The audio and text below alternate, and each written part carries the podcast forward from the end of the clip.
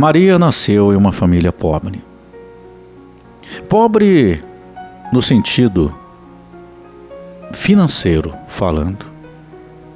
Porque na verdade a família era muito rica de amor, de união. Os pais trabalhavam na roça e era uma batalha todo dia.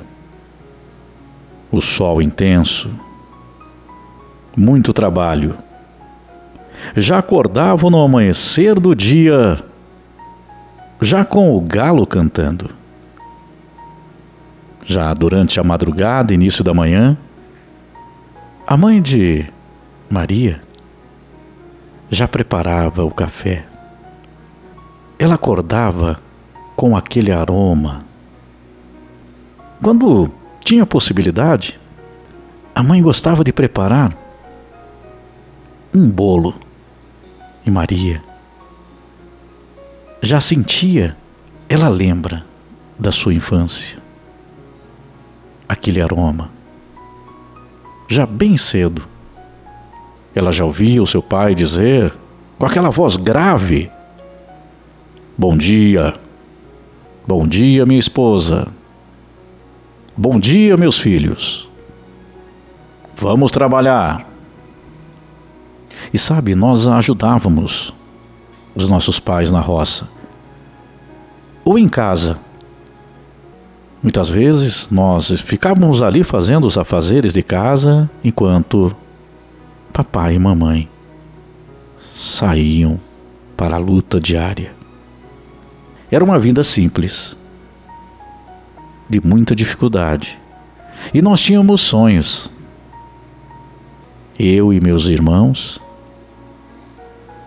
nós sonhávamos de como seria viajar pelo mundo, conhecer lugares, porque ali era muito isolado.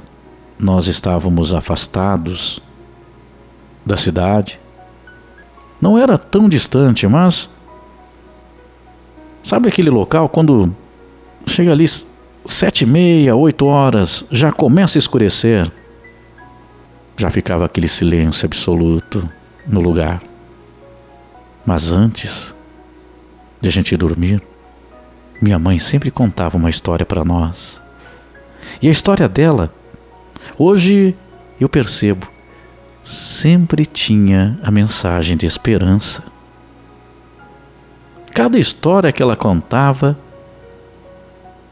era para nunca desistirmos dos nossos sonhos. E ela era uma boa contadora de história, minha mãe. Nós fomos crescendo e os nossos sonhos foram aumentando. E os nossos pais foram envelhecendo. É normal. É do tempo. Meu pai já estava tão cansado da lida, mas ele nunca parou de trabalhar. As costas doíam muito. Eu lembro que meu pai chegou um momento tinha já dificuldades para sentar, para levantar. Sempre levava a mão nas costas, mas ele nunca parou.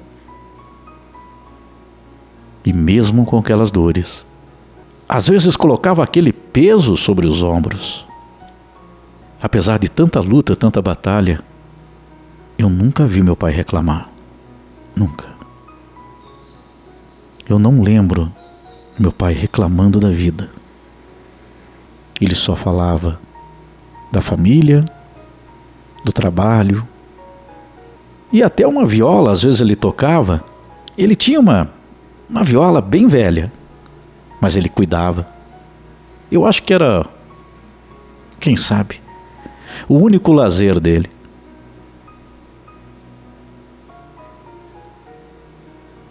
Oh, meu Pai, quanto exemplo você nos deixou. E a minha mãe guerreira, de toda a sua simplicidade. Mas sabe, minha mãe mal sabia ler, mas ela parecia ter tanto conhecimento. Então, às vezes, eu fico pensando aqui, sabe? Que Deus, Ele nos dá algum tipo de sabedoria sempre. Aqueles que têm uma condição melhor financeira, vão para os estudos, fazem faculdade, porque tem como pagar, tem como ter acesso ao estudo. Aliás, isso o meu pai sempre se preocupou. Colocou nós naquele colégio da área rural e sempre dizia: estudem, meus filhos. Não seja como seu pai. Mas eu queria muito ser como o Senhor, meu pai. Como a senhora, minha mãe, pelo exemplo que vocês nos deram. Eu carrego comigo isso até hoje. Meu nome é Maria. Eu sinto muita falta de meus pais.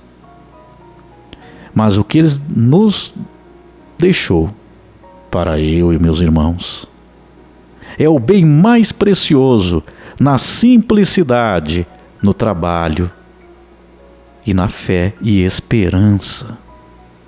Sempre na vida e o exemplo de que não precisamos ter luxo, não precisamos ter tantas vontades, desejos. Com o tempo e as mudanças nessa vida, fomos morar na cidade.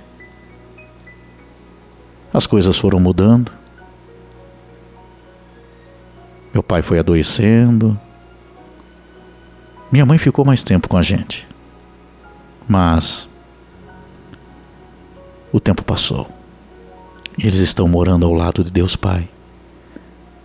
E nós, eu e meus irmãos, continuamos na vida, começamos a trabalhar, fomos aprendendo. Claro que nós, jovens, adoramos ir para a cidade. Saímos daquele lugar isolado, mas, sabe, às vezes dá vontade de voltar no tempo estar lá novamente. Apesar de toda a simplicidade, de todas as dificuldades, do pouco que nós tínhamos. Porque lá existia algo muito especial. O amor de Deus. E tudo aquilo que Ele criou, eu tenho vivo na minha memória. Se eu fechar os meus olhos, eu enxergo tudo. Se eu respirar mais fundo, eu sinto os aromas daquele momento da minha vida. E acredite,